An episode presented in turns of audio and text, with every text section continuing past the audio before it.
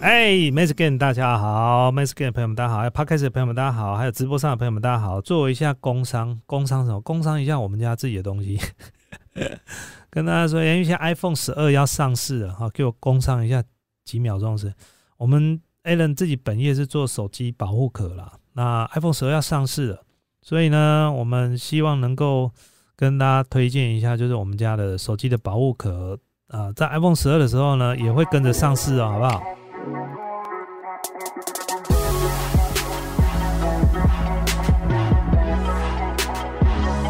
这个是应该是目前你看到市面上呢，就是最薄的防摔军规的手机壳了，而且它最知名的就是它的音效，它的音量键，就是静音跟那个音量键，它是用旋钮方式的，而且它是有世界专利的，所以你到目前没有看到任何一个地方设计跟它是一模一样。再来，我要讲一个重点，各位不要随便乱买，你们如果要买，你可以。到时候我给你们一个连接，不是说叫你们一定要跟 A 人买，因为我是总代理，你跟谁买，我都有赚到钱。你跟我的经销商买，我都有赚到钱，因为台湾的源头就是我，我是台湾总代理。好，然后 Sony 呢是中华，就是中国大陆地方的总代理。好，然后呢，呃，布莱恩呢在中国大陆呢，他也是诶代理商之一。你。你们可以找布莱恩问，如果你们要在大陆买的话，可以在布莱恩那边问。问这个有手机吊饰孔，OK。好，第二件事情，现在仿冒品非常非常多，超多。那我们处理这个处理不完，非常多，都是从淘宝啊，还有尤其是虾皮，所以你就知道我为什么那么堵拦虾皮就是这样子。虾皮一直在卖仿冒品，OK 啊。然后呢，他们就认为不干他们的事情，好，没关系，好，大家走着瞧，对。好，反正呢，就是 Catalyst 啊，这个手机壳呢是目前就是非常受欢迎的一个手机壳的防摔品牌，而且是超薄，然后而且呢它品质非常好，而且呢很稳定。那很多粉丝呃也买过也用过哦，然后呢评价都非常高。那你除了找 A 人这边，你也可以去问布莱尔那边，好不好？好，那工商结束，接下来我们要跟他聊一下这个。我打开一下哈，呃，今天呢，我在《经理人》杂志上面呢，看到有一个关于这个什么是惯老板，什么是不良员工啊，给劳方跟资方的几个反思啊，就是让各位去想一下哦，就是你到底是不是惯老板，还是你是不良员工啊？那因为这个劳资双方的这个争吵啊，一直是从来没有停过。从来没有停过，就是啊，到处就是你会发现，该给的加班费可能没给啦，或者是什么那个最低工资啊，居然连最低工资都给不到啊！再就是现在老板很可怜，都被冠上了这个，我觉得这叫原罪，你知道吗？冠老板三个字，其实这三个字其实我一开始真的很不习惯，就是人家动不动就讲冠老板弄了，我就觉得很不舒服。后来。慢慢有人把这“冠老板”三个字拿来作为开玩笑或自嘲的这些形容词的时候呢，“冠老板”这三个字呢，才慢慢的比较不是那么严肃。不然我一直每次讲到“冠老板”，我就觉得这个真的真的是有点太严重了。好，那我们再讲一下，就是在过去早期啊，因为以资方，也就是卖方市场，那时候是卖资方市场。哦，资方市场那个年代啊，是就是在以前，像我们小时候那时候的老板真的是非常非常大，不是伟大哦，是大。哦，就是因为在那个年代，啊劳基法的保护啊不是这么的完善，所以呢，几乎所有的员工呢都要听老板的，老板说这样就是这样，那样就是那样。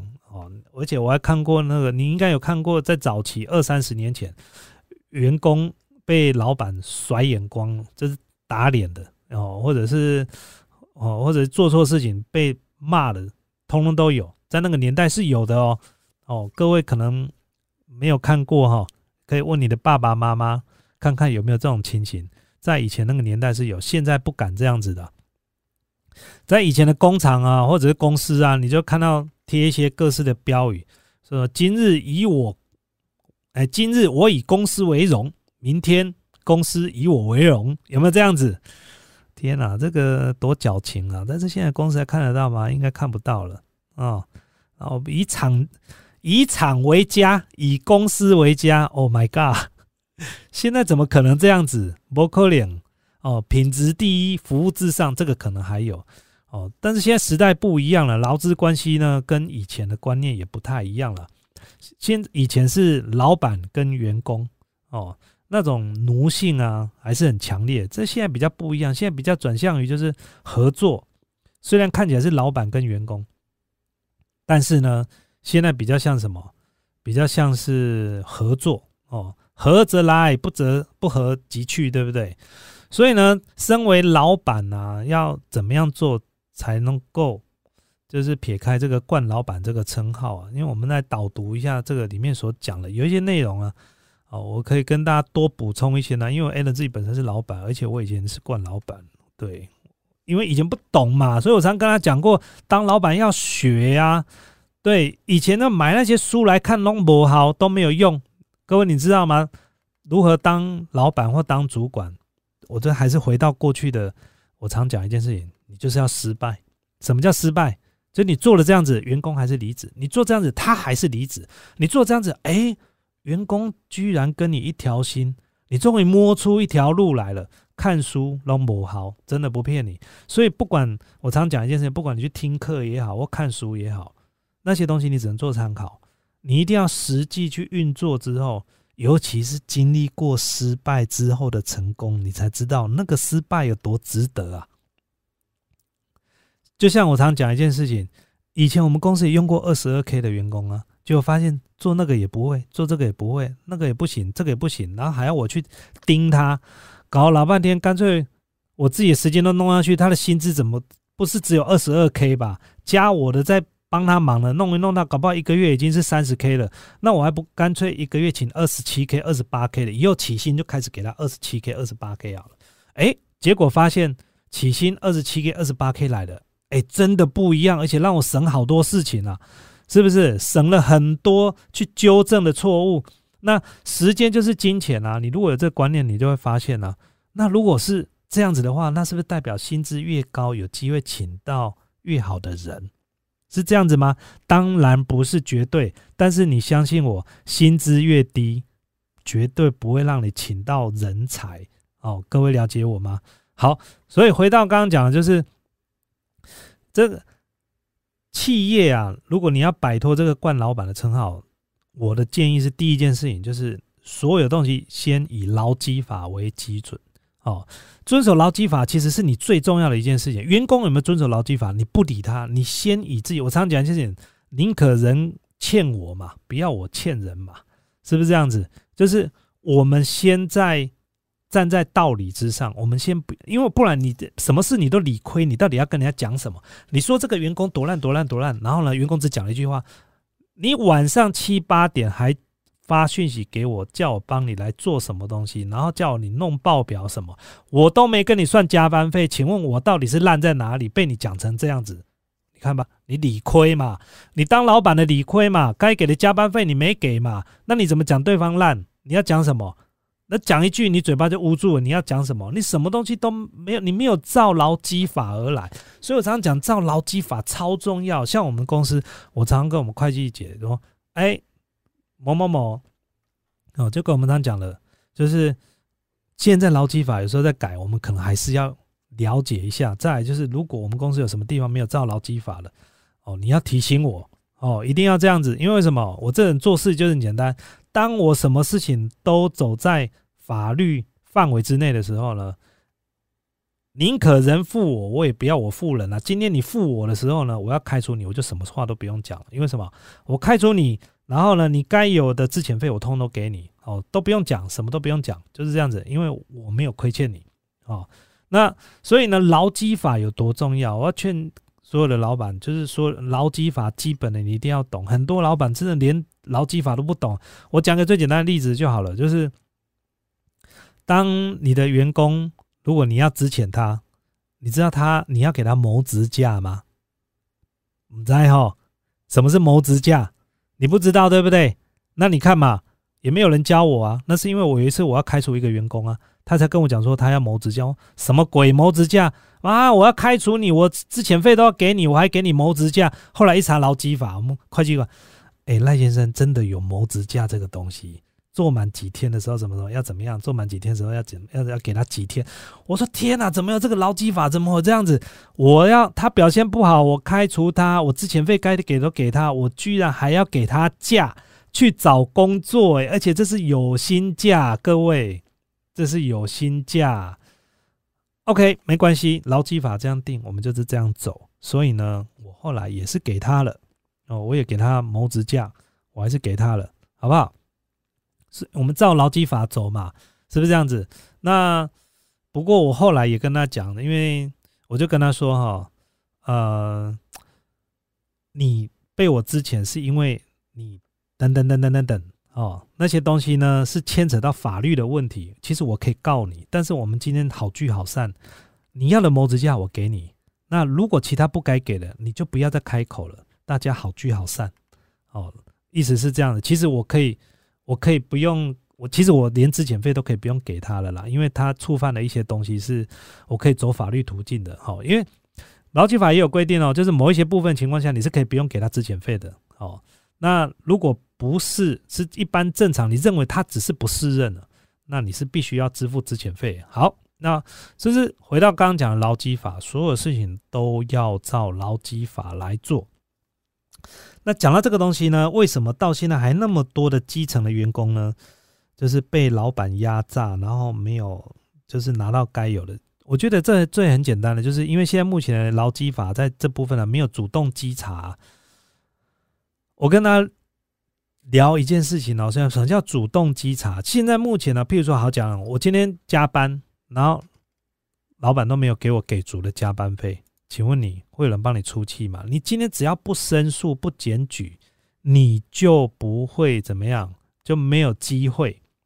这个就是因为为什么？因为现在目前都还是属于被动，我们的劳基法的执行单位呢都没有主动稽查。这个之前我就想要聊这件，这个之后呢，我可能再拍一支影片，再放在我的主频道，我要聊这个议题。为什么我要聊这个议题？不是我要找各位老板的麻烦。因为呢，你唯有落实主动稽查。所以落实主动稽查是什么？譬如说，那个，哎，那个应该是叫劳工局，是不是？还是哪一个地方？应该是叫劳工局吧。如果劳工局呢主动去稽查一些基层员工，譬如说打电话或私下访问。就是你的薪资，那你的公司待遇呢？怎么样？怎么样？然后用匿名的方式，我觉得这样子呢，可以揪出非常多很多的企业现在还在正在压榨员工的这件事情。现在就是因为第一个，这些基层的员工，第一个他们的工作呢，哦，第一个可能他们的真的是竞争力不足啦，竞争力不足导致什么问题？导致他们找工作不容易，所以他们不敢得罪老板。那不敢得罪老板呢，更不敢失，更怕失去工作，所以呢，他们更不敢去检举他们的工时过长，或者是加班没有领到加班费，或者是基本薪资低于应有的薪资，这个是最可怕的一件事情。但是如果今天有主动稽查的，我就觉得很好笑啊！你查逃漏税的时候，你就查很勤哦，国税局呢要查一查就查三年、四年、五年，连续查。那这个劳动稽查，这个你没办法主动查，都要用检举的或者是举报的，你才要查，这个不是很可笑一件事情吗？那其实这些都是有背背后的原因，我只能用一个比较简单的另外一个面向来跟大家分享这件事情。为什么政府不敢主动稽查？第一个，这个一查下去，可能动摇，应该不要说动摇国本，应该说会动摇到。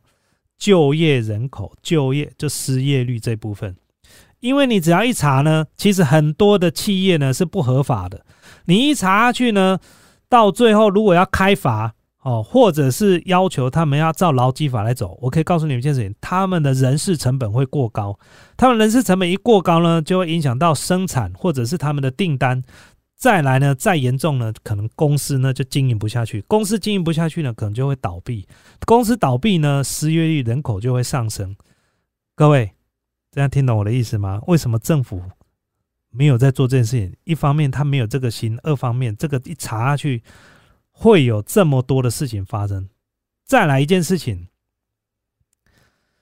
税收，你知道吗？如果有一些没有按照劳基法在经营的公司，到最后都倒闭了，会影响到国家的税收。但是这些税收是合法的吗？我的意思是说，当一家公司呢，它的经营的状况呢，它雇佣的员工呢都没有按照劳基法来走，然后它的所得呢是合法的吗？哦，照这样看起来好像是合法，但是它的过程不合法。那如果过程不合法，所得的税金在交给政府的时候，请问你这些所得，政府的税金所得是合法的吗？我们来思考一个这个问题。但是呢，没办法，现在已经陷入了这种怎么样恶性循环。我需要你的就业率，我需要你的税收，我需要这些 money。然后呢，上班族又怎么样？我需要这份工作才会，我觉得才会这样变成恶性循环了。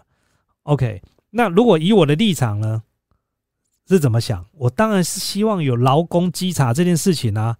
为什么？因为我都照劳基法来啊。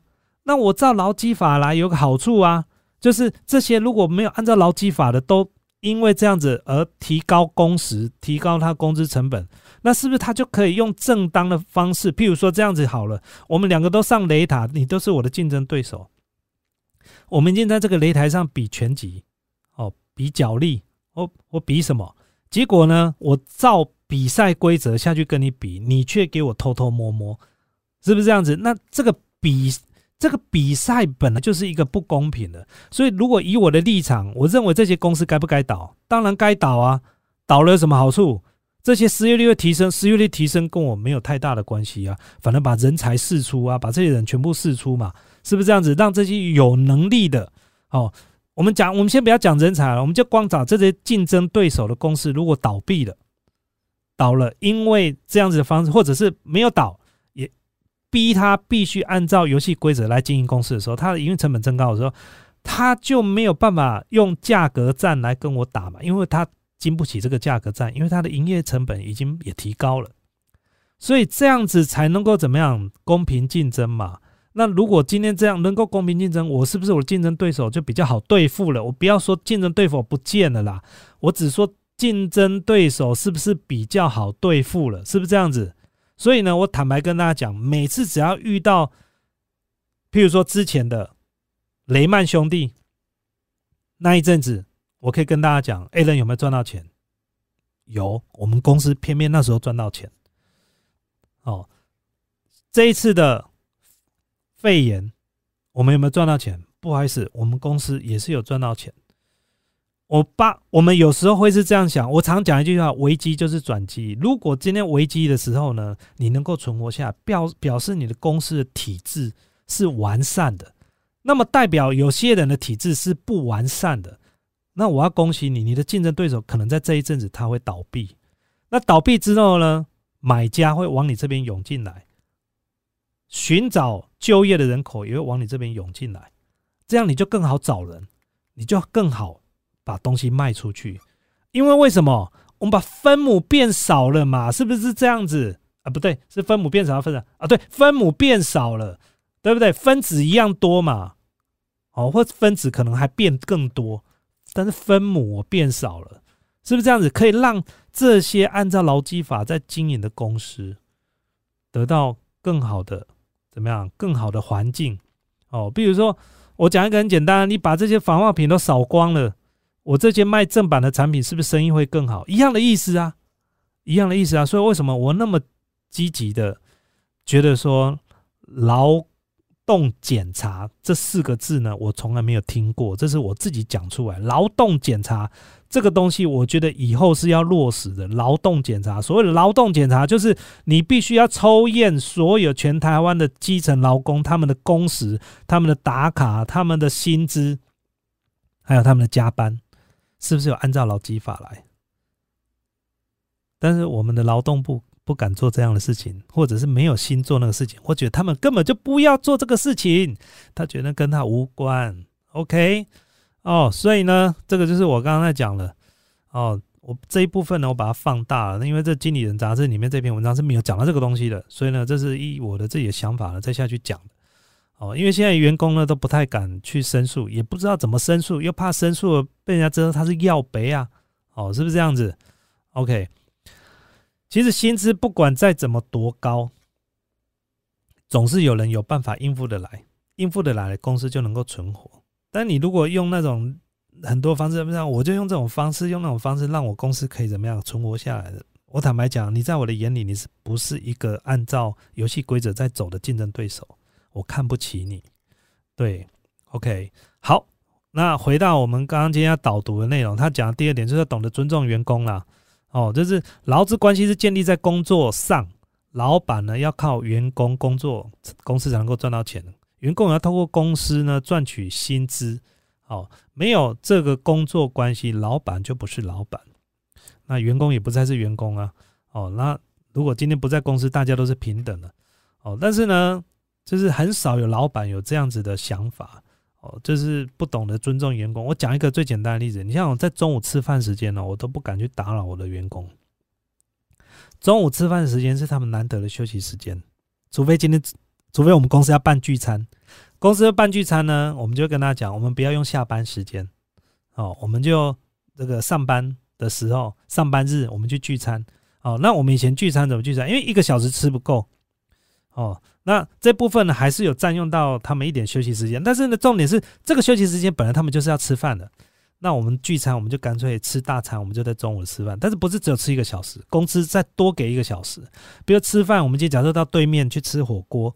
那我们公司都是十二点到一点是休息时间，哦，然后呢，但是呢，我们聚餐就两个小时，我们就十一点半去，我们不要跟人家塞车，十二点我们就十一点半去，吃到一点半，刚好两个小时，去跟回来都不会跟人家强碰，哦，我觉得这样是最好的。那不要去下班聚餐呐，我说真的，下班聚餐这些文化，其实很多人，如果你的公司是业务部门啊，很多男生他们就喜欢这一种，我坦白讲。老板不约或部门不约，他们自己私下都在约啊，就爱喝嘛啊，这个不为过，这没有关系。但有一些比较大公司啊，他给你办那个尾牙啦，办什么办两天一夜什么，给你办在办在那个假日，你知道吗？想说哇，现在这个假设说这中秋了哈，连休四天好了，他就给你办一个员工旅游了，然后给你怎么样，再给你吃个两天这样子，然后另外公司再多给你一天，好，比如说办四五六哦，然后呢？日你可以回去公司，回去家里休息一天，一再来上班哦。老板都想得很清楚，这样子。那你要知道呢，很多人呢是住外县市的，我要回去陪家人呢，我哪有那个时间去聚餐、去员工旅游？但是呢，员工旅游最可怕又是什么？就是我不去呢，人家说这个员工呢怎么这么不合群？哦，啊去呢，我跟你们又没有特别好聊。那我去这边，我去，我不知道去干嘛。我去员工旅游，真的是好像小媳妇一样，真的是玩也不是，不玩也不是。那我心里又在老家，我在家里，我确实要这样子，我确实需要这样子吗？不需要吧？是不是？所以呢，我觉得尊重是很重要的，不要去占用你的员工休息时间，尤其下班的时间。你像我下班的时候，我是还是有时候紧急的状况，我还是会发讯息问同事。但是不是叫他做事情？我就问他说：“哎，今天早上你讲的那件事情怎么？为什么我要问？因为我现在正在处理这件事情。遇到这个地方，我如果现在没有问到答案的话，我可能我到明天我才能够处理这个事情。我大部分就问这样子啊。譬如说，我跟他讲，但是通常呢，我不会介意员工有没有读哦，有没有回应都 OK。那因为有时候我们在交代事情，我们都会跟员工讲，这件事情是明天才要做，只是我先把它打到群组里面先留着。我现在不打，我可能明天早上会忘记。”而且我通常早上有时候一起床又忙其他事情，我就忘记交代事情，我都会前一天就先把这些打打赖群，那你们明天再去处理就好了，就是上班的时候再去处理。哦，大概这是我我的想法。第二件、第三件事情就是要诚信啦。很多老板答应员工的事情哦，通常都我最常遇到一件事情，就是譬如说奖金制度。奖金制度哈，他一开始设定这样子，他设定了一个非常棒的奖金制度，他觉得哇，这个可以让业务员呢很努力为公司付出，然后赚到钱。结果呢，这个员工也真的很努力啦。结果呢，每一个月呢都达标之外呢，还超过，然后还开始领到不错的奖金。那第一个月领到不错奖金的时候啊，你也觉得蛮开心，因为公司有赚到钱。结果第二个月呢，他做更好了，就奖金又更高了。到第三个月不得了了，你已经觉得不对劲了。为什么你觉得不对劲？因为他奖金领更多了，他不但达标，还 double。哦，或三倍，结果你发的奖金比想象中还要多。这时候你发现你错估形势，你错估了这个奖金制度，你发现员工居然可以领这么多。这时候呢，你心里总是有个盘算。假设这样子好了啦，他是个年轻人，大概二十八岁，他一个月的开销大概要三万块，我给他底薪三万，现在他奖金可以领到一万五。他领四万五，已经比他同年纪在外面的人还要好了。可是他现在的工作努力，然后领到的奖金居然一个月加一加可以领到七八万，这是一个不对的。我没有必要发这么多奖金给他。其实他一个月如果可以领到五万，他也不会离开公司，对不对？如果我改奖金制度的话，我把它改一下嘛。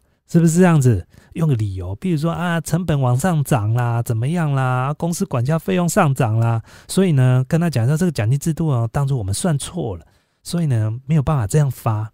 你觉得人都是这样子的哈？今天如果桌上哦有三块肉哦，或三颗糖啊，你吃一颗的时候，另外两颗他说拿给别人，你不会觉得介意的。但如果今天这三颗塞到你嘴巴的时候，他突然跟你讲说：“哎，嘴巴张开。”他用手伸进去把你嘴巴那一颗糖拿出来，你说你只能吃两颗，你会不会爽？你绝对不爽。人就是这样子，人就是这样子。台湾有很多的老板是这样子，发现奖金制度是这样设计，员工会领太多，你知道吗？因为他觉得没有必要领，因为他打的如意算盘就是。其实给他领到一半，他大概就是最佳对我的公司会忠心耿耿，不会离开了。我们不用给他领那么多了。这个就是我看到很多的台湾中小企业老板头脑在想这个事情。可是你没有想到一件事情：当他领越多，代表你公司真的赚越多。你巴不得他一个月，你的心态应该巴不得他一个月领五万、十万、二十万。为什么？因为你这样可能就是赚五十万、一百万、两百万。你要巴不得这样的员工一个月领更多啊！所以，我们以前我常跟我们的同事半开玩笑，我说：“我希望你一个月的业奖奖金最少要领两万，最少要领三万。你如果没有领到这个，代表你的业绩没有达到这个。哦，那这是一种沟通的技术啊技巧。你如果跟你的员工讲说：我希望你一个月除了我给你的薪资之外，你可不可以拜托你再领两万个奖金？哎，你觉得？你这样被要求会不会觉得很爽啊？我请问大家，如果线上的朋友们，如果老板突然间把你叫去办公室说，你现在一个月为什么奖金加薪资只领三万五？你这样不行，你一个月最少要在公司给我领五万。我希望你三个月内让我看到你的薪资单是五万。你觉得你老板会不会很跟你讲？你会不会很爽？你觉得你老板会不会很？你会不会很爽？你的老板跟你讲这种话，你居然。觉得你被老板盯得很爽，你知道吗？我就送哎，我老板说我钱领太少了，但其实背后的意义是什么？老板希望你业绩再做好一点，你业绩做的不够好，了解吗？甚至你可以跟员工这样讲啊，我希望你来公司上班的三个月内，我希望你看到被我加薪。如果你没被我加薪，我可以告诉你，你完蛋了。哎，这种说法就不一样，对不对？是不是？如果你去跟一个新进员工讲说，这三个月我会看你好好表现，好，然后呢，再看看要不要帮你加薪。哎，这两种说法就完全不一样哦。所以呢，沟通的技巧跟鼓励的技巧，这个真是差天跟地呀。哦，我觉得这个就是。说话的方式，说话的技巧。如果你是老板，我希望你把这招学起来。所以呢，这个就是刚刚讲的，要尊重员工哦。我不知道我们怎么突然讲那么多。其实我们下面还讲说你是不是不良员工？哎，光讲老板，我可以讲一堆，你知道吗？我说真的，我最近打算在 YouTube 拍一集关于这个惯老板这个事情，还有关于这个劳动稽查这件事情，我想要来拍一集类似像这样子的纪录片。那看有没有机会，各位朋友们，我现在公开的跟你们邀稿，所谓的邀稿是什么？我希望你们可以投稿给我。如果你在你的公司，你认为你的薪资待遇公司违反劳基法，先决条件第一件事情要是违反劳基法哦。如果没有违反劳基法的情况之下，很难说谁对谁错。我希望你传给我的内容是有牢记的，你可以投稿给我。我们的电子邮件很简单，manscam t w。小老鼠 gmail.com 就这样子，manscantw gmail.com 好，manscantw 小老鼠 gmail.com 你可以写给我，那我有机会的话，如果你愿意让我电话访谈你也 OK，那如果你要我帮你变声也 OK，我希望能够拍一个这个纪录片，然后关于这个劳这个劳动稽查这件事情，我希望能够有机会发挥一点小小影响力。关于劳动稽查这件事情，不应该是只有依靠。检举或举发，应该是要主动稽查所有的企业，在劳基法这部分呢，是不是有确实落实的去执行？因为为什么我会这样做？这样对于我们这种在游戏规则里面求生存的企业才是公平的，这才是公平的。OK，哦，好。所以呢，刚刚刚讲到老板的部分，再就是我要跟提醒很多的老板，时间非常可贵。当你一个员工，你认为说你不需要他，你可以随便再找一个人，但是你却没有看到时间是多贵。他走了之后，你再找一个人再重新训练，甚至新来的人如果没有把事情做好，把事情弄错了，这中间所有补救的金额远远绝对超过你干脆帮上一个员工加薪呐！你相信我，如果你到现在还没办法体会时间是可贵的，那我替你感到可惜，但是我相信有一天你会懂的。OK，好，好。好，那再来就是接下来他讲的是员工的部分了哈。他说会说出冠老板这一词的员工啊，通常哦，先自省的能力其实不是很好，就自我反省能力通常不是很好了。好，然后他在老板的眼里跟主管其实也不会是好员工。所以呢，如果你是老板或者是主管眼中不良员工啊，当你说他们是冠老板的时候，其实带有一些负面的主观意识，这样呢只会加深别人对你的负面评价。这个意思是什么东西呢？就是譬如说我常讲一件事情，就是。常有人抱怨都是冠老板，可是他却没有去反省自己，为什么？为什么？为什么他都找不到高薪资的工作？为什么他都遇到冠老板，但是他却没有反省？其实呢，他的工作能力呢，丢到市场上去找工作者，其实他就是一种试水温的行为。就像你在卖东西的时候，这个东西，假设说你想要卖一千块，可是你怎么卖呢？都有人跟你讲说太贵了。甚至有人出价出到六百，只出到七百，出到七百就上不去了。这个就是你的价值观跟市场上价值观的落差。可是你却会认为这些跟你买东西又出价的人都是不识货的人。事实上是这样子吗？就像你去找工作的时候，你说这些老板呢怎么样，都是惯老板，只给低薪，是这样子吗？其实有时候不是这样子哦。事实上呢，你只是不想承认，你在外面试出来的水温，你就只值这个价格。因为所有的价格呢，都是市场机制所定出来的。如果今天假设说我们的最低工时薪资，假设说现在一个月，我假设了哦，因为我忘记我刚没有去查。假设说现在一个月的薪资呢，最低工时是两万四，结果呢，你去印证的时候，老板就只给你两万四。我要告诉你一件事情：你如果薪资在两万四啊，比那两万五、两万六的还可怕。为什么？因为你很有可能连两万四都不如。为什么呢？因为老板就是看着劳基法必须最少给两万四，所以才给你两万四，不然他只想给你两万二。这样你醒了没？所以我常常讲一件事情：劳基法之前我说过一件事，劳基法当然去限修最低工时呢是必要的，但是它会带来一件事情，有些人可能连公司工作都找不到，因为他真的连两万四都不如。我的公司，我之前讲过很多例子了。我曾经有一个员工，他真的值不好。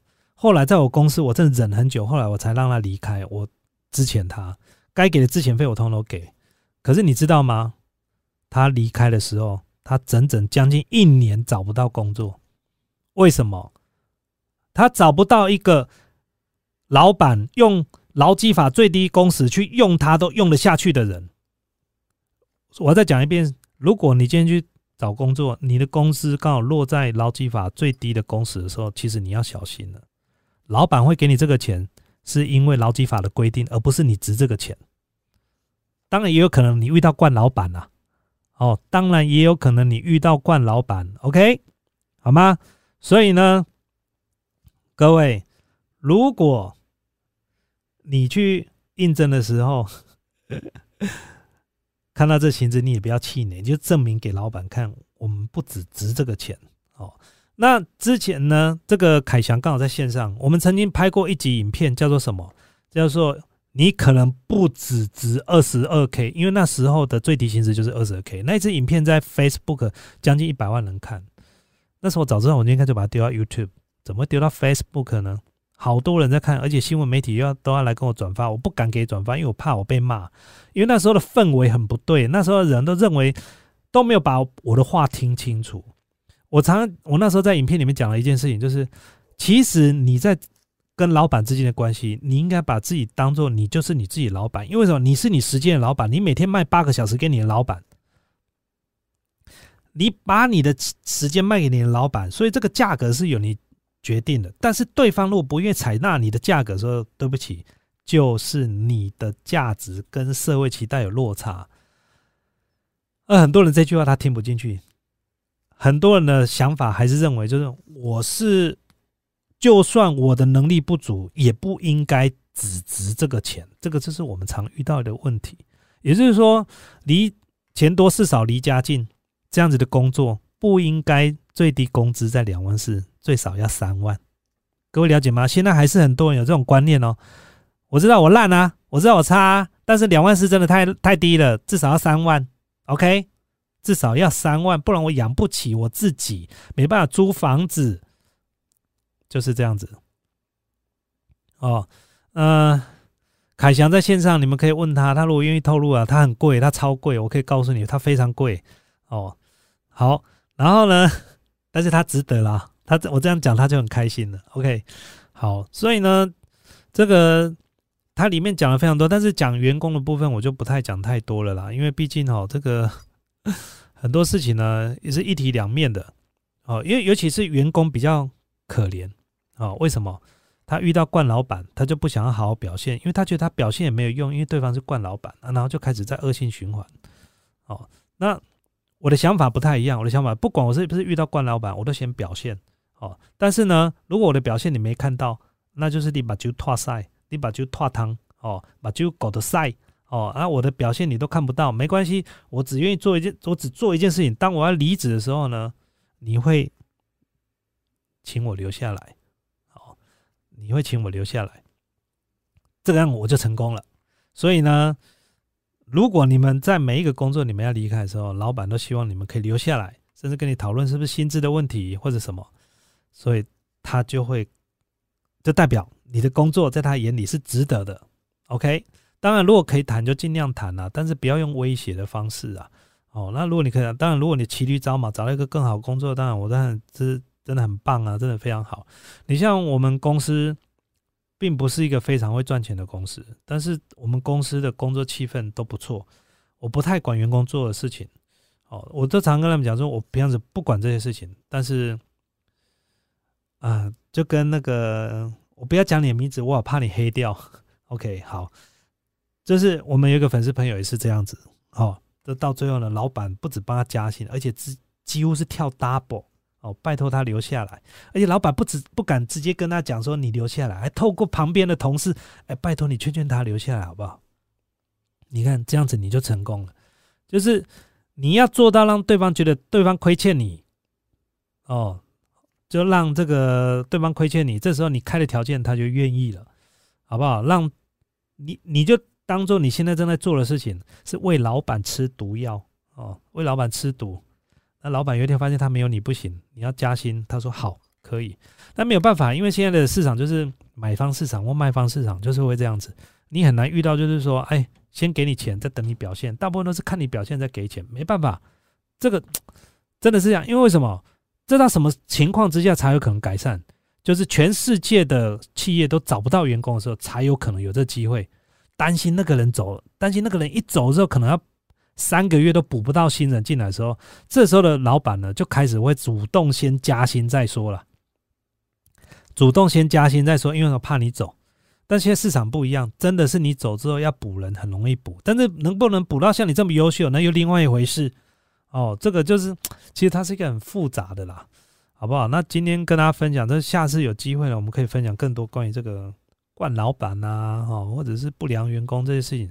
那我希望各位可以多多的投稿给我，就是如果你的公司真的有被，就你觉得你现在待遇呢，就是已经违反到劳基法了，就是公司可能要你加班或干嘛，然后甚至是没有给你补休或者是什么样的情形，你可以投稿给我。但是我我当然你不要写你名字都可以，你可以用匿名。那我我也许可以用念的方式，或者是如果你愿意，你请你注明一下，就是你愿意接受我的电话采访，或者是我去采访你。都可以，或者你要讲你上一家公司，那也可以啊。声音要变音也可以，好不好？我真的蛮想要拍这一系列的影片，把它拍出来。因为我常讲一句话，就是我都照劳基法的方式在运行我的公司，是这么样的一步一脚印，这么样的辛苦，税金也都是照这样的缴，发票每一张每一张的开。可是我的竞争对手或者是其他的人，发票一张一张的逃。哦，然后呢，仿冒品一格一格的卖，哦，然后呢，甚至还做价格上的怎么样竞争，哦，一些不公平的竞争，对于我们这种不能说虽然不能说是优良企业，但是属于乖乖牌的企业来说，是一个极为不公平的。所以，如果有一天劳动审查这件事情可以主动下去执行，对我们这些安分守己的企业呢，是好事。好。今天的 podcast 呢，就跟大家聊到这地方了。下次今天跟大家聊到九二一大地震，然后跟他聊到冠老板不良员工。那各位，如果你们希望我们聊什么呢？你可以在底，就是在我们的 podcast 的评论的地方，你可以给我们五颗星的评价，然后你可以在下面再写一下你有什么问题，我可以看一下，然后到时候我会回答你，好不好？诶，用这个机会去跟人家要五颗星，开开玩笑。好，那我们 podcast 结束啦，我们下一集见，各位，拜拜。Música